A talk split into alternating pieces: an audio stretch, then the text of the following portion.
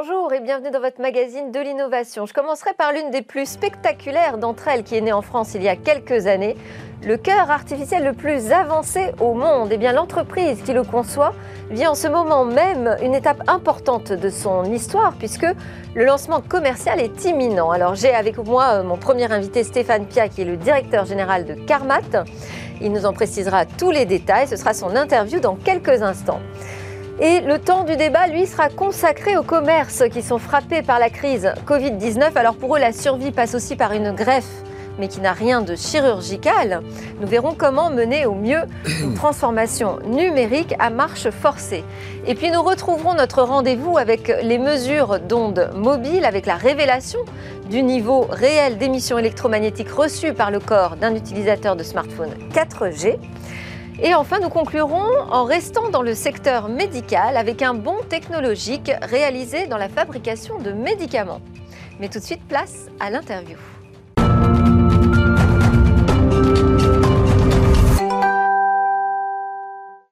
Bonjour Stéphane Pierre, vous êtes euh, directeur général de Carmat, qui est donc le concepteur et développeur euh, du projet de cœur artificiel Total le plus avancé au monde. On va déjà expliquer pourquoi on dit Total. Un cœur total. Alors total, même si la définition n'est justement euh, pas correcte, parce qu'on ne change pas tout le cœur.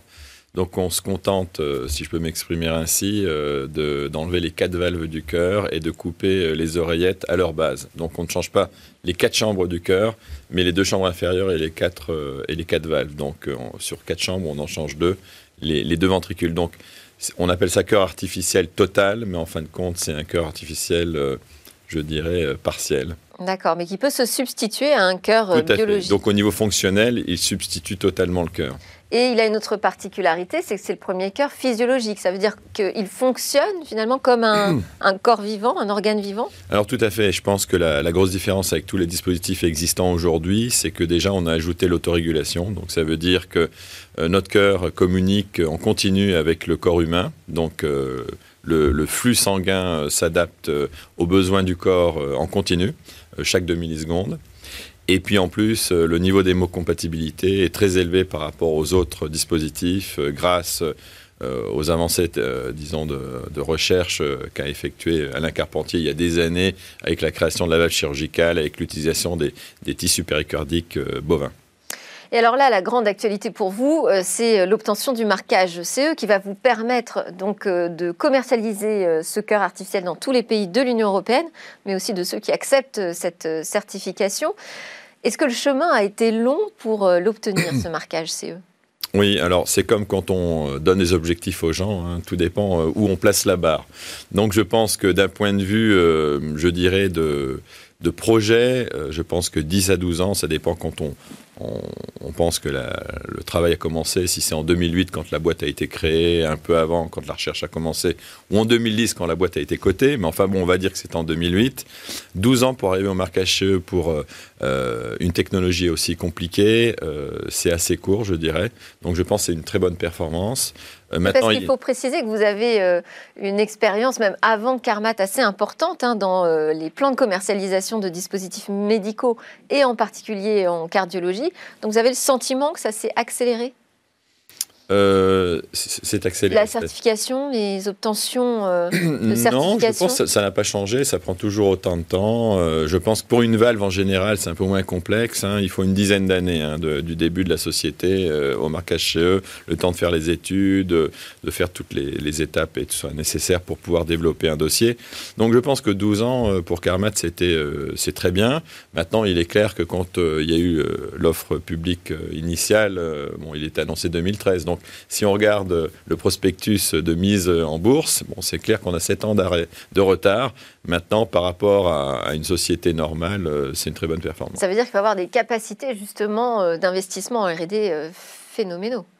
Tout à fait. Ben je, depuis, le début, depuis, le oui, depuis le début de, de Carmat, on a levé en effet 250 millions d'euros. Donc, Alors, euh, combien de personnes sont concernées aujourd'hui en France, en Europe, dans le monde par euh, le manque de greffons? Parce qu'en fait, c'est ça hein, l'enjeu, hein. c'est véritablement de pallier à l'absence ou en tout cas au manque de greffons disponibles pour les personnes qui sont en insuffisance cardiaque ou dans des situations graves. Oui, tout à fait. Je pense que ça, c'est le, le, problème qu'on a aujourd'hui. C'est un peu comme euh, la Covid. Hein. La Covid n'aurait tué quasiment personne il y a 50 ans, quand l'espérance de vie, c'était 60 ans. Donc, pour nous, c'est la même chose. Il y a 50 ans, on ne parlait pas d'insuffisance cardiaque avancée. La raison pour laquelle aujourd'hui, euh, on a des patients de plus en plus nombreux euh, qui souffrent de cette maladie, c'est parce qu'on traite de mieux en mieux les gens. Donc, avec les stents dans les années 2000, on a résolu les maladies coronaires. Donc, on a poussé un peu la barre un peu plus loin, donc on, a traité après les, valves qui vieillissaient. Euh, et Carpentier d'ailleurs, le professeur Carpentier a contribué euh, au traitement de ces valves avec euh, la valve chirurgicale.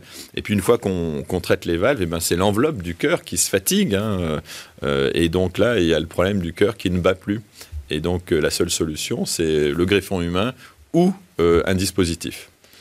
Parce que c'est un problème mécanique, donc les médicaments difficilement pourront résoudre ce problème, donc ils pourront aider à passer au mieux cette étape difficile dans la vie d'un patient, qui est en général une phase finale de sa vie.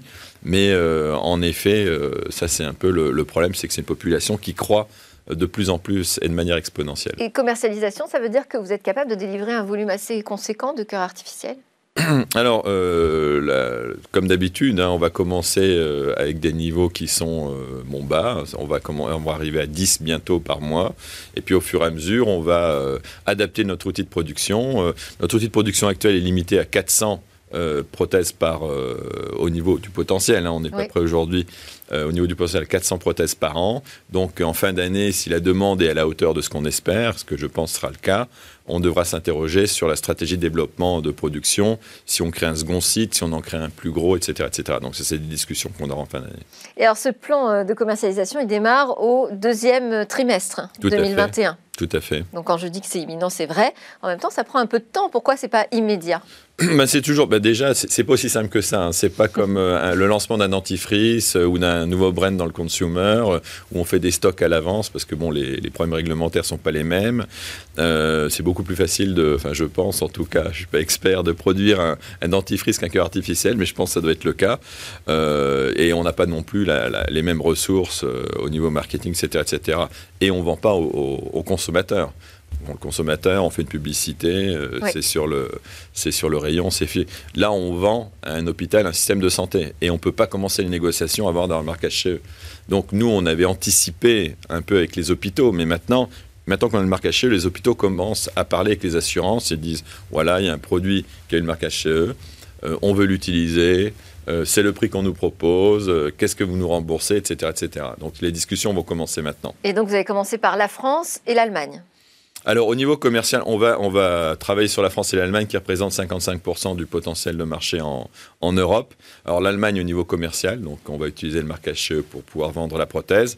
En France, le système est un peu différent d'accès à l'innovation même s'il y a des améliorations euh, qui sont en cours aujourd'hui pour faciliter cet accès à l'innovation, mais aujourd'hui ce n'est pas le cas. Donc on va faire une étude qui s'appelle Efficace de 52 patients. À l'issue de cette étude, on, on pourra euh, donner euh, les résultats au gouvernement français ou au ministère de la Santé afin de demander un remboursement. Bon, bah oui, ce serait quand même bien que le cœur artificiel français euh, serve les Français aussi. Merci beaucoup, Stéphane Pierre, directeur général de Carmat, pour toutes ces précisions sur le lancement commercial du cœur artificiel le plus avancé au monde, je le rappelle. Nous, c'est l'heure de notre débat sur le numérique et les commerces.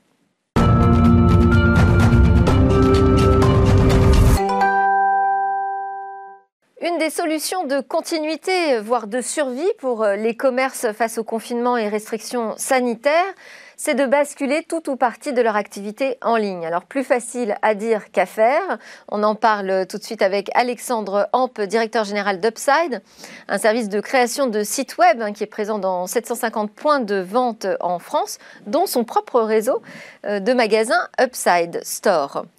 Et puis également avec nous Sidney Palti, président d'Altavia Hyperspread, qui est une plateforme de marketing local qui optimise le partage d'informations entre un siège et son réseau. Vous allez nous expliquer ça également.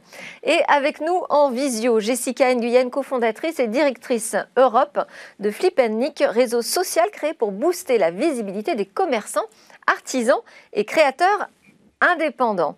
Alors Alexandre euh, Amp, on va commencer ensemble. Est-ce que d'abord basculer son commerce euh, en ligne, ça commence par créer son site internet? Est-ce que c'est ça la première étape? Bonjour. Alors, effectivement, la première étape, c'est de, c'est peut-être déjà d'y réfléchir un petit peu en amont, parce que ça va pas. Euh, il faut bien comprendre que la création de son site internet, effectivement, c'est une première étape, mais par contre, il va y avoir d'autres étapes. On aura l'occasion d'en parler. Euh, pour aller jusqu'au bout de la démarche, puisque l'objectif, c'est pas simplement d'avoir son site internet, mais c'est de promouvoir ses services et de continuer son activité sur le digital. Alors, si il y a combien d'étapes? Si je devais séquencer alors, je pense que la, première étape, euh, en termes de création de site internet, en tout cas, c'est la vision qu'on a chez Upside, c'est de pouvoir se, lancer, effectivement, parce que c'est un nouveau métier, c'est un nouveau challenge pour les commerçants, notamment, euh, ou les artisans. Eux, leur métier, c'est de, de vendre des produits, c'est de, de fabriquer des produits, euh, c'est d'amener une expertise dans leur domaine. donc, il faut arriver à se lancer. Et nous, le pari qu'on fait chez Upside, c'est d'arriver avec une plateforme où on peut créer en quelques minutes son site internet très facilement, de manière presque ludique, avec déjà des designs, des templates euh, qualitatifs, professionnels, euh, créatifs, déjà tout fait. Voilà. Donc ça, ça leur permet de se lancer Donc, Une fois qu'on a créé son site, mhm. qu'est-ce qu'on doit faire? Alors une fois qu'on a créé son site, on commence pas par faire, enfin je sais pas, hein, moi je, ne suis pas une professionnelle de création de sites commerçants, mais on commence pas par faire l'inventaire, par voir euh, quel est le besoin, à quoi doit répondre mon site? Alors effectivement, ensuite, il faut faire l'analyse. En général, on connaît un petit peu euh, son, ce qu'attend sa clientèle, puisqu'on la voit en magasin tous les jours. Euh, maintenant, on va avoir une démarche un petit peu différente pour présenter euh, son activité sur Internet. Voilà, c'est ça qui est important pour les commerçants, c'est ça qui est nouveau et qui est difficile à appréhender pour eux. Donc le, on, Il faut se faire accompagner aussi sur cette démarche, c'est pas forcément. Il faut se faire accompagner et c'est pour juste ça. Juste utiliser un outil. Exactement. Et, et c'est pour ça que c'est là où je voulais en venir, c'est que avoir créé un site internet en soi, euh, ce, n'est pas la finalité. L'objectif, c'est d'avoir son site internet et que ce site internet réponde aux objectifs business quand même euh, des commerçants. Et donc cet accompagnement est nécessaire.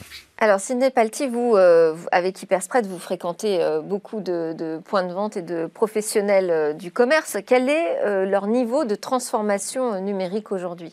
Alors, il est extrêmement disparate. Là, on s'est rendu compte pendant le confinement que justement, euh, entre deux points de vente, parfois même d'une même enseigne, euh, il y a un gap qui est absolument euh, monstrueux en termes de maturité sur les outils digitaux. Alors pour X raisons, il y a des gérants de magasins qui sont un peu plus à l'aise sur ces sujets, il y en a d'autres qui sont un peu moins. Je vais citer peut-être un exemple, c'est ce qu'on appelle le présence management, c'est la capacité d'émerger sur des carrefours d'audience, c'est-à-dire des moteurs de recherche et des GPS. Aujourd'hui, nous, on a en tête euh, Google, on a en tête euh, Waze. En réalité, il y en a 30 comme ça. Et donc, pour émerger sur ces plateformes, euh, il faut mettre à jour ces informations en ayant en face des algorithmes qui changent pratiquement quotidiennement. C'est pratiquement impossible à l'échelle humaine et sans outils. c'est ce qu'on fait justement chez nous, chez, chez Hyperspread. Il faut savoir que ça, par exemple, le présence management, qui est générateur d'un trafic assez important organique, il n'y a que 5% des points de vente qui le font. Euh, donc ça peut paraître un peu paradoxal. Parce que quoi? Parce que ça prend du temps, parce que ça coûte de l'argent, parce que c'est un problème euh, euh, juste culturel, d'organisation? Je pense que c'est juste un décalage entre l'utilisation d'un client final qui va de plus en plus chercher, par exemple Google, à, noter une, progression de 30% de recherche locale euh, sur les trois dernières années. C'est absolument monstrueux. Et dans le même temps, bah, il y a une courbe d'apprentissage, évidemment, euh, sur les points de vente euh, pour se mettre à la page. Et puis en plus, bon, les gens comme Google, c'est pas des gens qui vont doucement. Hein. donc à chaque fois, il faut suivre les évolutions de ces, de ces plateformes. Et donc c'est pour ça que nous, on est là aussi pour accompagner les réseaux et, et, les points de vente à se mettre. Une expertise en fait aujourd'hui, c'est ça. Euh, on va donner la parole à Jessica Nguyen de Flicken Peak. Je vais y arriver. Jessica Nguyen, bonjour. Bonjour. Euh, alors justement, on dit que le, commerce local euh, profite quelque part davantage de la situation actuelle. Comment ça s'explique? Parce que si on, part du principe que finalement on achète de plus en plus sur Internet, quelle différence ça fait que ce soit avec un commerce local ou pas? Alors au niveau de la, différence, un commerce local va être beaucoup plus concentré sur la, sur la qualité. on va être concentré sur un savoir-faire qui est beaucoup plus traditionnel que les plateformes de vente en ligne qui ne, qui ne sont pas très regardants sur la, qualité de leurs leur fournisseurs. Euh, pour nous, travailler avec le local, c'est aussi travailler avec un, savoir-faire. Euh, on parle beaucoup de Made in France, hein, surtout en ce moment avec euh, les différentes crises qu'il y a eu. Les Français sont beaucoup plus enclins à consommer de, une consommation qui est beaucoup plus locale et, responsable. Le consommateur a changé ses, envies. Effectivement, des plateformes, des géants du numérique comme Amazon, pour ne pas les, nommer, vont proposer peut-être des, des, livraisons beaucoup plus rapides, mais euh, on n'est pas toujours très satisfait de la, de la, qualité. On le voit très souvent sur les réseaux sociaux avec des, des, des, photos ou des vidéos de, entre ce que j'ai souhaité commander et puis la réalité. Il y a un énorme gap. Euh, consommer local par ses, par ses artisans de, de, de, de, sa région ou de son pays, c'est quand même faire perdurer des, des traditions. Alors, comment on les aide, euh, euh, ces petits commerces de proximité, à basculer sur le numérique quand euh, ils n'ont vraiment pas encore du tout sauté le pas? Oui, effectivement, c'est un élément qui est important. Jusqu'à maintenant, on va dire que tout ce qui était vente en ligne ou tout ce qui était réseaux sociaux, c'était optionnel. Aujourd'hui, c'est nécessaire, c'est primordial pour un commerçant local ou un créateur indépendant euh, de se mettre sur, euh, sur ces nouveaux outils du, digital et du, numérique. Euh, beaucoup de, plateformes émergentes, que ce soit des, des plateformes qui soient ultra locales, mises à disposition par les régions, par les comités de communes sont mises à disposition. beaucoup d'acteurs qui étaient plutôt concentrés sur des, des, grandes marques se mettent maintenant aussi à aider les, les indépendants. Euh, c'est pour, les commerçants, on va dire qu'aujourd'hui, s'ils veulent communiquer, s'ils veulent se faire connaître, s'ils veulent avoir une chance de, survivre euh, face à la situation extraordinaire qu'on est en train de vivre en ce moment, euh, ils doivent se mettre impérativement à utiliser des outils comme les réseaux sociaux, créer leur site internet, être référencés sur des plateformes comme, Google ou différentes plateformes qui vont mettre en avant les, indépendants, les commerçants locaux. C'est primordial pour leur survie. Alors, Jessica Nguyen euh, nous, a parlé un début de marketplace. Est-ce que finalement, ce n'est pas la solution, Alexandre Hamp, d'aller euh, s'installer simplement dans une marketplace où tout est déjà là pour nous accueillir? Bah après, je pense qu'il n'y a pas une solution, il y, a, plusieurs solutions adaptées à chaque besoin. Euh, et surtout, il y a un écosystème qui existe aujourd'hui à, qui, a disponibilité en fait des commerçants. Avoir son site internet, c'est quand même exposer euh, son, identité et exposer son savoir-faire, euh, ce que ne permettra pas une marketplace, sauf au travers des produits qui sont vendus par eux-mêmes. Euh, donc les, trois sont, sont, extrêmement complémentaires. C'est-à-dire les réseaux sociaux pour se faire connaître de manière beaucoup plus efficace, faire de l'acquisition finalement et communiquer régulièrement. Le site internet, c'est sa vitrine et potentiellement son site e-commerce. Euh, et la marketplace, bah, c'est la rencontre entre des acheteurs et des vendeurs. Donc les, trois sont extrêmement complémentaires. Est-ce qu'on a besoin de travailler son référencement? Quand j'ai travaillé, est-ce qu'on a besoin de payer, de dépenser de l'argent pour être référencé quand on est un commerce local? Parce que finalement, les clients, c'est ces clients qui venaient avant dans le magasin. C'est une bonne remarque. C'est-à-dire qu'on a déjà euh, des visiteurs acquis au travers de ses clients, euh, souvent fidèles d'ailleurs, parce que c'est ça aussi les commerces. On parle de commerce de proximité, donc il faut arriver à recréer cette proximité sur Internet et, à faire en sorte que ses clients habituels continuent à venir sur le site Internet. Euh, néanmoins, l'objectif, surtout si on va vers de la vente en ligne, c'est de trouver des nouveaux clients. Et trouver des nouveaux clients, c'est loin d'être évident sur Internet. Il faut imaginer que euh, même une personne très très euh, connaisseur euh, d'Internet aujourd'hui n'ira sur moins de 0,03% des sites disponibles sur Internet. Donc imaginez pour un commerçant dont ce n'est pas le métier qui arrive aujourd'hui et on lui dit il faut numériser ton commerce, le vrai challenge, c'est pour ça que tout à l'heure on disait le site Internet c'est une première étape indispensable, mais après le chemin est extrêmement long pour eux. Alors, les réseaux sociaux Cinépalti, je sais que vous avez vécu en Chine. Absolument. Alors, euh, en Chine, en ce moment. C'était il y a euh, longtemps. C'était il y a longtemps. Mais alors, en ce moment, je vous mets à jour. Euh, on parle beaucoup du social commerce, c'est-à-dire que finalement, les gens achètent à travers les réseaux sociaux qu'ils utilisent. Et alors, dans ce cadre, le site internet n'a plus aucune raison d'être. Est-ce que c'est pas la recette du passé, ça? Je pense que c'est deux sujets différents et que les, deux sont très euh, complémentaires. En général, le, site internet a une fonction aussi assez euh, transactionnelle, euh, alors qu'on va communiquer sur les réseaux sociaux, mais qui deviennent, qui deviennent par contre une vitrine pour les commerçants qui devient extrêmement important. Il faut leur apprendre ça, à utiliser les réseaux sociaux. Hein. Il faut leur apprendre, et là encore, pour, pour que le, la maturité rattrape la réalité, il y a un peu de chemin pendant le confinement, 40% des consommateurs ont découvert des commerces de proximité via les réseaux sociaux. Eh euh, autour de leur, zone de chalandise, euh, généralement autour de leur habitat. Euh, et c'est deux tiers des utilisateurs Facebook qui se sont déplacés dans un magasin parce qu'ils ont été confrontés à une communication locale sur Facebook.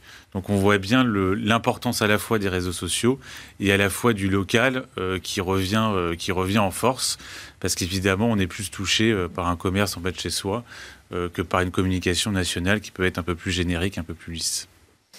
Jessica Nguyen, je vous redonne la parole. Euh, vous avez évoqué les, régions, les villes qui peuvent mettre en place une sorte de marketplace, en fait, hein, qui vont accueillir les commerçants. Est-ce que vous avez le sentiment aujourd'hui qu'elles jouent, ces régions et ces collectivités, qu'elles jouent suffisamment leur rôle pour soutenir les commerces sur leur transformation numérique?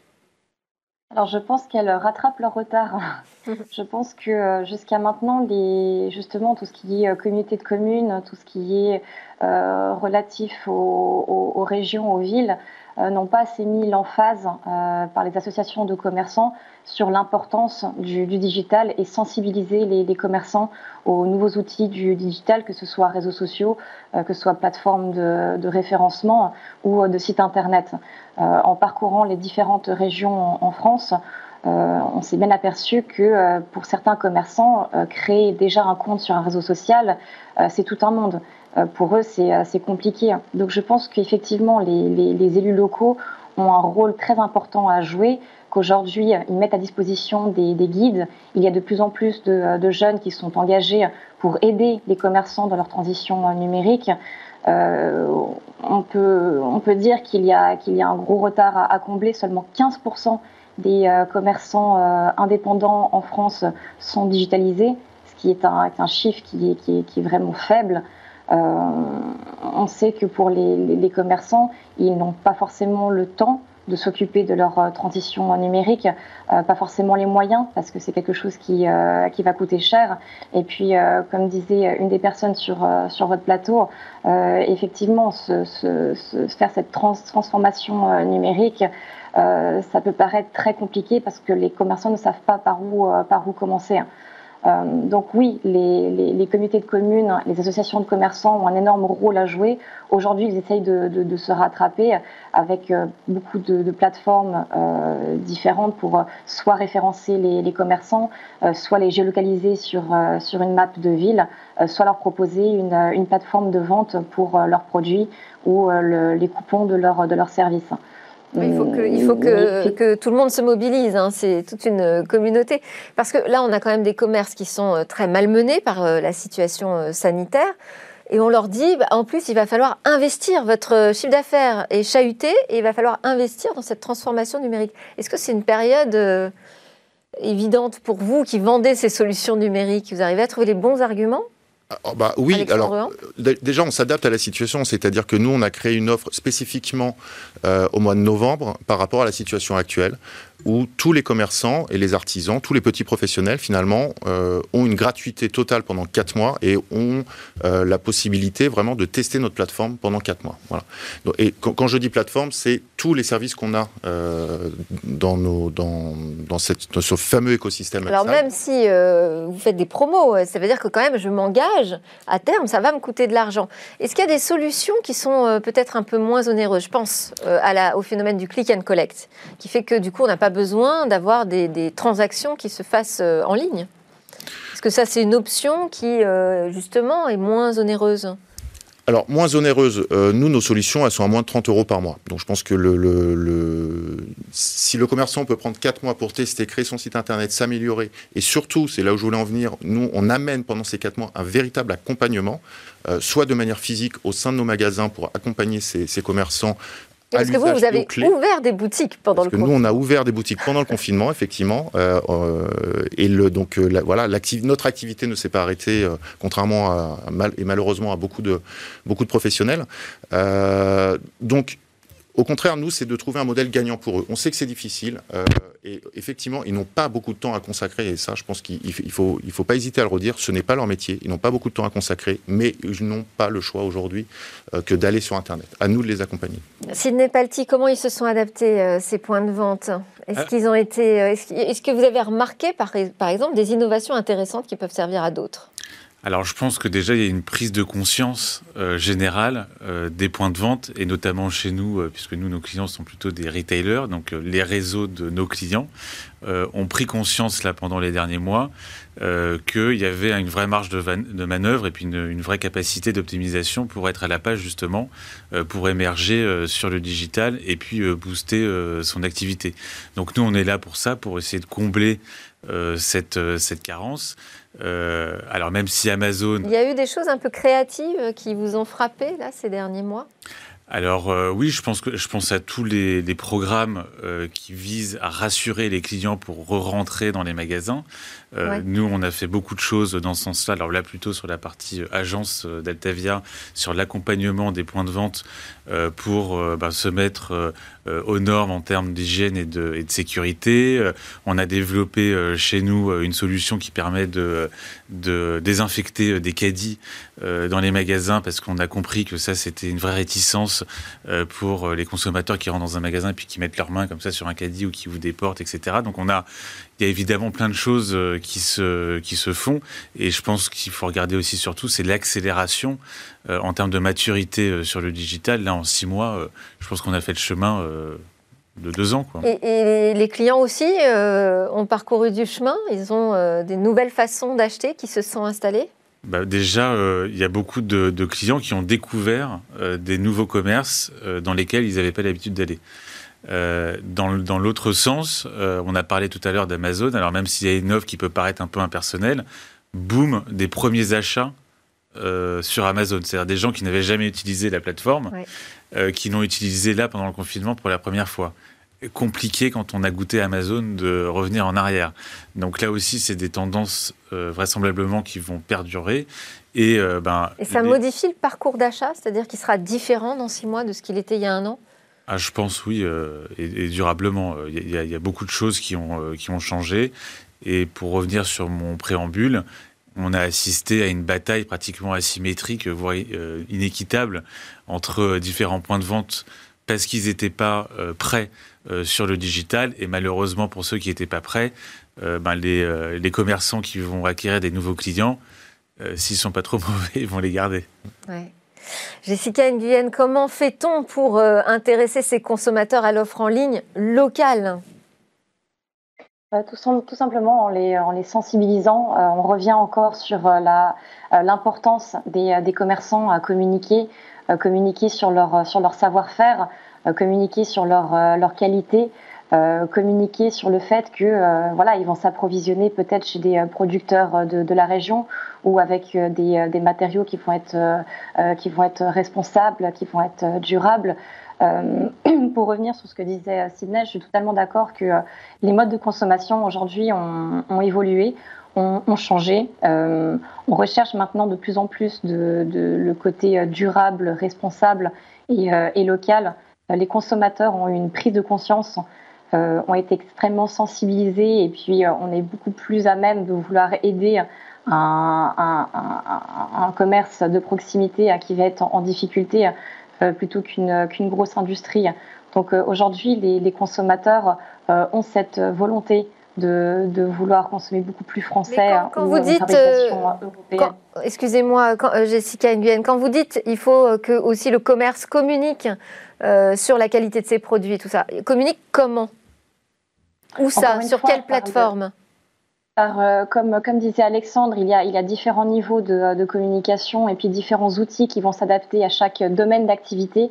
Euh, notamment, effectivement, les, réseaux sociaux permettent de, de toucher une, cible de, proximité avec le côté un peu plus impulsif de, l'acte d'achat, la découverte.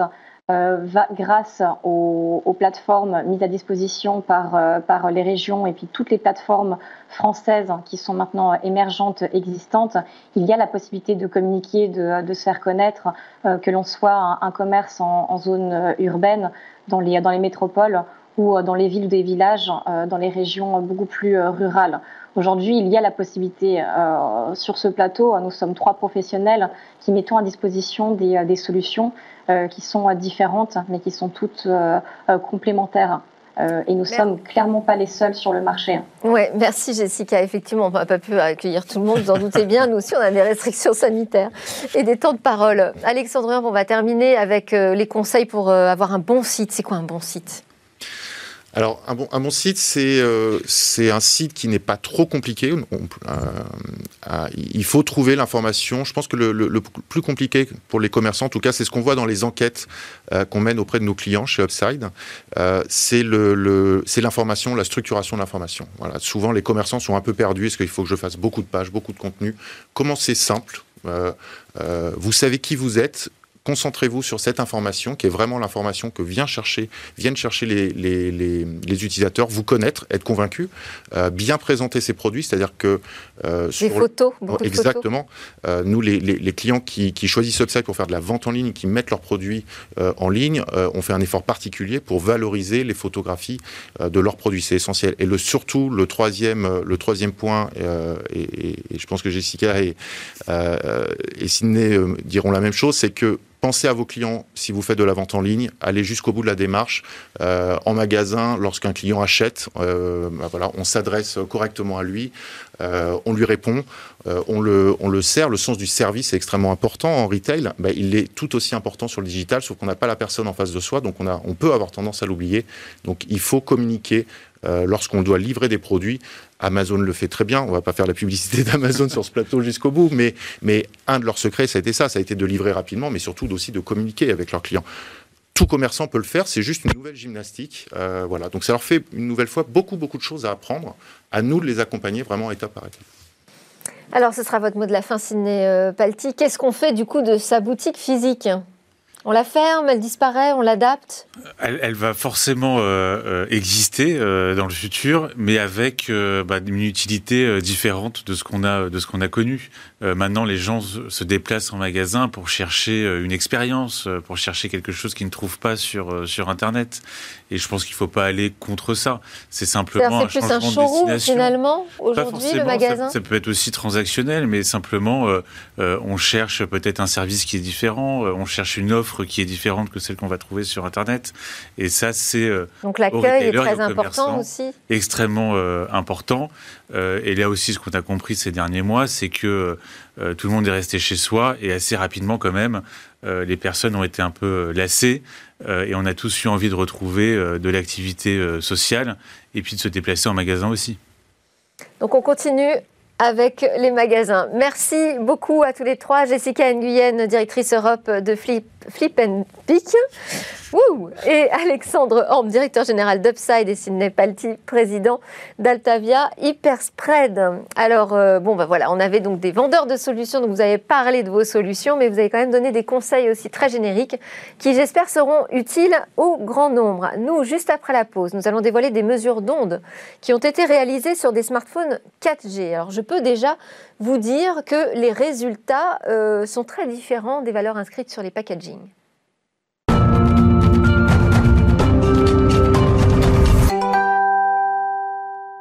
Nous sommes de retour sur le plateau de Smartech pour notre rendez-vous sur les mesures d'ondes et notamment les mesures promises sur les mobiles 4G. Bonjour Stéphane Panetra. Bonjour Delphine. Vous êtes cofondateur et PDG d'Art5, qui est un des rares euh, experts internationaux dans la mesure de ces ondes électromagnétiques qui sont émises par les smartphones et les appareils connectés. Et donc aujourd'hui, vous allez nous dévoiler des résultats qui d'ordinaire ne sortent pas des labos. Tout à fait, tout à fait. Donc des mesures en fait euh, de débit d'absorption spécifique, qui est la mesure euh, qui caractérise euh, l'impact des ondes d'un point de vue sanitaire. Et on a donc réalisé un certain nombre de mesures sur un certain nombre de mobiles, neuf mobiles, Euh, il faut voir qu'il y a énormément de mesures à faire pour pouvoir caractériser un mobile dans sa, dans sa complétude. Alors oui, comment ça se passe une mesure de DAS? Alors je crois qu'on a une petite vidéo qui explique un petit peu euh, ces éléments-là et on voit qu'en fait une mesure de DAS se passe en plusieurs phases. Il faut vraiment imaginer que cette mesure euh, qui caractérise euh, l'impact sanitaire se fait sur un mannequin euh, qui a la forme d'un corps humain. Donc il y a déjà euh, un mannequin qui a euh, la forme d'une tête donc et euh, qui représente le buste. Utilisé aussi d'ailleurs pour mesurer l'impact sur les membres. Donc à l'intérieur de ces mannequins, il y a des centaines de capteurs électromagnétiques, donc une technologie très sophistiquée pour mesurer les ondes. Et donc on met le téléphone mobile devant euh, ces mannequins, euh, je dirais, euh, le long de la tête, dans des positions dites normatives, le long du buste, dans des positions, dans de no- nombreuses positions normatives, et on demande au téléphone d'émettre euh, à puissance maximale dans tout un tas de configurations euh, supportées par les différents standards télécoms, 2G, 3G, 4G, 5G, et dans toutes les configurations d'émissions dites naturelles du téléphone. Et alors, quelles sont les normes, les, les- les certifications qui sont autorisées euh, en France et en Europe? Alors, il ne faut pas dépasser certains niveaux de seuil. Donc, le seuil de DAS maximal toléré est de 2 watts par kilo euh, lorsqu'on mesure euh, les téléphones à la tête et au buste, et de 4 watts par kilo euh, lorsqu'on les mesure aux membres. D'accord. Les kilos de quoi? C'est watts par kilo, donc en fait, c'est c'est un peu compliqué cette notion, tec- notion C'est technique. pour ça que je c'est vous pose la question. Oui, voilà, c'est une, en fait, c'est une quantité d'énergie absorbée dans les tissus humains. Donc, on parle un petit peu en volume. Donc, le kilo est là plutôt pour représenter la notion volumique dans le corps humain. Très bien. Alors, qu'est-ce qu'on peut retenir de ces mesures que vous avez réalisées sur euh, neuf smartphones 4G Il y a beaucoup de choses que l'on peut, que l'on peut retenir. La, la première chose, effectivement, c'est que euh, naturellement, euh, on a observé euh, que les mesures que nous avons faites ne- sur, en comparaison des mesures sur les packaging donc, ne, sont pas, ne sont pas les mêmes. Donc, pour le, Alors, c'est pas les mêmes. Ça, c'est quand même un, un truc important. Ça veut dire quoi? C'est une publicité mensongère? Non, on ne peut pas dire que ce soit une publicité mensongère, mais le téléphone mobile qui est dans la boîte n'a pas été testé. Il a été testé en amont Non, Ah non. il n'a pas été testé. Ah. Donc le- la, la valeur qui est indiquée sur le packaging est une valeur dite indicative, issue d'un processus euh, qui dépend de l'industriel. C'est un form factor qui a été testé, un modèle type, mais pas forcément celui que je vais acheter. Oui, en règle générale, c'est quelque chose qui se fait plutôt en amont euh, de, la, de la production en masse. Euh, et derrière, cette production de masse qui finalement arrive dans nos magasins, le téléphone n'est pas retesté. Alors, euh, vous, avez donc euh, deux, deux- deux smartphones 4G sur lesquels vous allez nous donner des mesures précises. Oui, donc en fait sur ces euh, différentes mesures, en fait, on observe des cas où les valeurs sont un peu au-dessus du, packaging. Donc euh, on a des cas où on est euh, euh, entre la valeur de la norme et la valeur du packaging. On a des cas où on est un petit peu en dessous. Les valeurs, les valeurs dans l'absolu en elles-mêmes sont difficiles à analyser parce que elles, euh, elles, sont très nombreuses. Il y a des milliers de mesures en fait pour caractériser un téléphone. Donc en prendre une parmi mille, euh, c'est un peu, c'est un peu compliqué. Donc les tendances générales en fait montrent que par exemple sur les neuf mobiles que nous avons testés, euh, effectivement aucune de ces valeurs ne correspondait euh, à la valeur du packaging. Ça, c'est quand même inquiétant. OK. Donc Il y avait un différentiel de combien? Alors ça peut, ça peut être très significatif en fait, ça peut être très significatif, ça peut être plusieurs dizaines de pourcents, ça peut être même un peu plus. Donc c'est, ça dépend du téléphone, ça dépend de tout un tas de, de choses. Donc l'idée derrière ce qui est sous-jacente à ça, c'est pourquoi le, téléphone n'a pas, n'a-t-il pas été euh, retesté? En fait, c'est pas entre guillemets de la faute des industriels, tout simplement parce qu'ils n'ont pas les moyens de le faire. Ils n'ont pas eu les moyens de le faire. Donc avec les. Les moyens, pas les moyens financiers, vous voulez dire les moyens techniques est moyens techniques. C'était, c'est- juste impossible. D'accord. C'était juste impossible. Les techniques de mesure DAS, euh, traditionnellement, historiquement, sont très, très, très, très lentes. Et est-ce qu'on a vu déjà euh, des téléphones justement retirés du marché euh, parce qu'on a constaté euh, a posteriori que les émissions étaient trop importantes? Tout à fait. Et ça représente entre 10 et 15 des mobiles mis sur le marché observés sur les dernières années. Et c'est la police des télécoms, hein, l'ANFR, qui vient faire ces contrôles. Euh, ce sont des informations publiques. euh, et en règle générale, les industriels doivent remettre à niveau les téléphones lorsque c'est ça, ou alors retirer le- les produits du marché. Ça veut dire que le DAS, il évolue au fil du temps? Ah, il évolue au fil du temps, il évolue d'un mobile à l'autre. Euh, la preuve en est puisque les mobiles ont été rappelés alors qu'ils ont été certifiés. Donc il y a, il y a bien quelque Et chose. après, à- ça peut se corriger? Ça peut se corriger, mais c'est pas sans conséquence. Se corriger, En général, ça se fait en diminuant la puissance d'émission par un nouveau réglage logiciel que les industriels, en règle générale, peuvent envoyer à travers le réseau. Et la puissance diminue. Mais quand la puissance diminue, la connectivité, la qualité de réception diminue aussi. Les opérateurs, en général, n'aiment pas trop ça parce que quand on a des défauts de, réception, on s'interroge plutôt sur la qualité du réseau, alors que parfois, la problématique peut venir du mobile lui-même. Et vous avez des comparaisons entre un smartphone neuf et un smartphone qui a vécu euh, un an dans la poche d'un utilisateur On a observé des rapports 2 sur la valeur de DAS à la hausse sur certains mobiles. C'est-à-dire x2 x2. Ah oui, quand même. Oui, oui, oui. En fait, c'est. En combien d'espace-temps c'était à peu près un an. Un an, d'accord. En fait, le mobile, on ne sait pas ce qu'il a, qu'il a vécu. Euh, ce mobile-là, il, il appartenait à quelqu'un, euh, il a fait tomber, euh, il n'avait pas de marque particulière sur lui. Mais c'est pour vous dire qu'en fait, c'est quelque chose qui nécessite toute notre attention. La bonne nouvelle, c'est que maintenant, c'est possible de tester tous les téléphones. C'est possible également d'aller les tester après la mise sur le marché, potentiellement un jour en boutique. C'est notre, c'est un objectif. C'est un objectif en tout cas. C'est notre observation sur la tendance marché en tout cas. Et euh, on avait parlé déjà euh, dans, ce rendez-vous sur les mesures d'onde du fait que euh, ça pourrait être intéressant d'avoir des mesures à 0 mm du corps.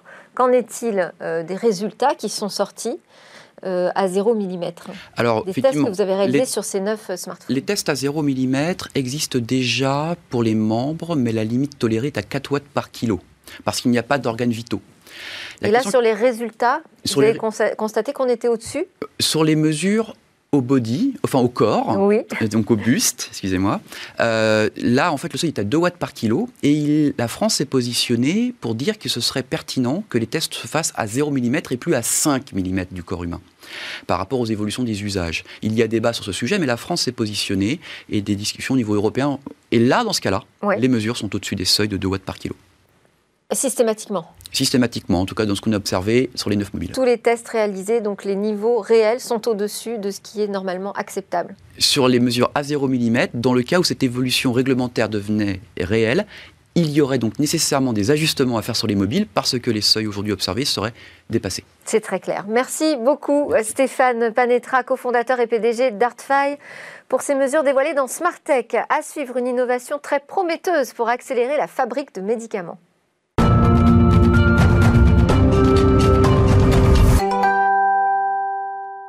Demain, créer un médicament sera beaucoup plus rapide qu'aujourd'hui. C'est l'innovation qu'a choisie euh, Cécilia Sévry. Bonjour Cécilia. Bonjour. Donc vous allez nous présenter une avancée euh, spectaculaire qui a été réalisée par euh, Google dans le domaine des medtech. Les medtech, c'est-à-dire ce sont les technologies appliquées au médical et notamment aux médicaments. Oui, précisément, c'est DeepMind, hein, c'est la euh, branche IA de Google euh, qui a euh, en quelque sorte révolutionné la recherche de médicaments. Les chercheurs ont créé une intelligence artificielle qui s'appelle AlphaFold 2, qui est capable de prédire la structure d'une protéine de façon assez incroyable, avec une précision assez incroyable, une précision qui surpasse aujourd'hui toutes les méthodes existantes. Et si c'est une révolution, c'est parce que c'est crucial dans la recherche de médicaments de connaître la structure d'une protéine. C'est-à-dire qu'on pourrait réduire drastiquement le temps de fabrication des médicaments. Oui, exactement. Euh, c'est ça qui est intéressant ici, c'est que, alors, on va faire un petit point d'abord, euh, peut-être sur les bases, hein, au niveau de la protéine. Euh, la protéine, on la retrouve, les protéines, dans tous les mécanismes de base de tous les processus biologiques du corps humain. connaître la structure exacte d'une protéine, c'est essentiel à la fabrication d'un médicament. Pourquoi? Parce que ça permet de créer une molécule qui va pouvoir s'accrocher à cette structure, se lier à cette structure pour pouvoir modifier les fonctions de la protéine en cas euh, de maladie. C'est comme ça qu'on va créer un nouveau médicament. Mais aujourd'hui, un quart seulement des protéines présentes dans notre corps ont été utilisées, ciblées pour la création de nouveaux médicaments.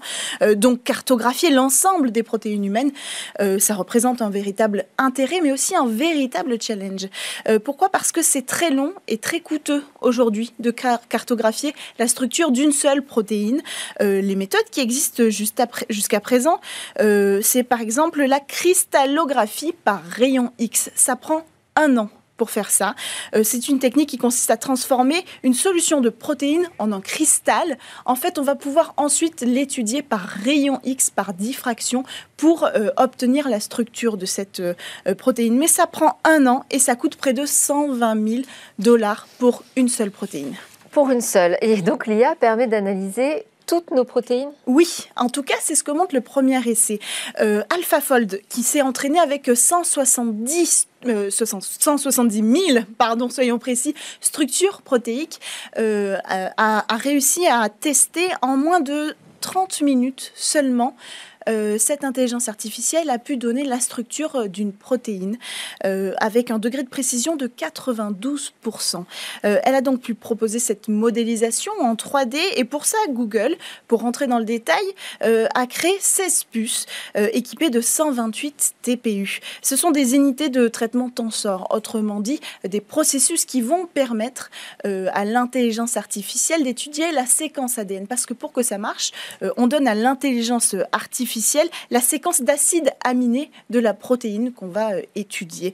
Euh, à ce stade, on n'a pas beaucoup plus de détails. Google n'a pas euh, publié encore tous les résultats techniques de cette avancée, mais le monde médical est quand même dans l'attente hein, de voir si ça fonctionne, parce que passer de 1 an à 30 minutes pour une seule molécule, ça pourrait effectivement révolutionner le secteur de la recherche oui, là, je pense qu'on peut vraiment parler de, révolution. Merci beaucoup, Cécilia Sévry. Nous, c'est l'heure du Lab Startup. Cécilia va nous présenter quatre euh, nouvelles jeunes pousses euh, innovantes. On change de plateau, je vous retrouve juste après.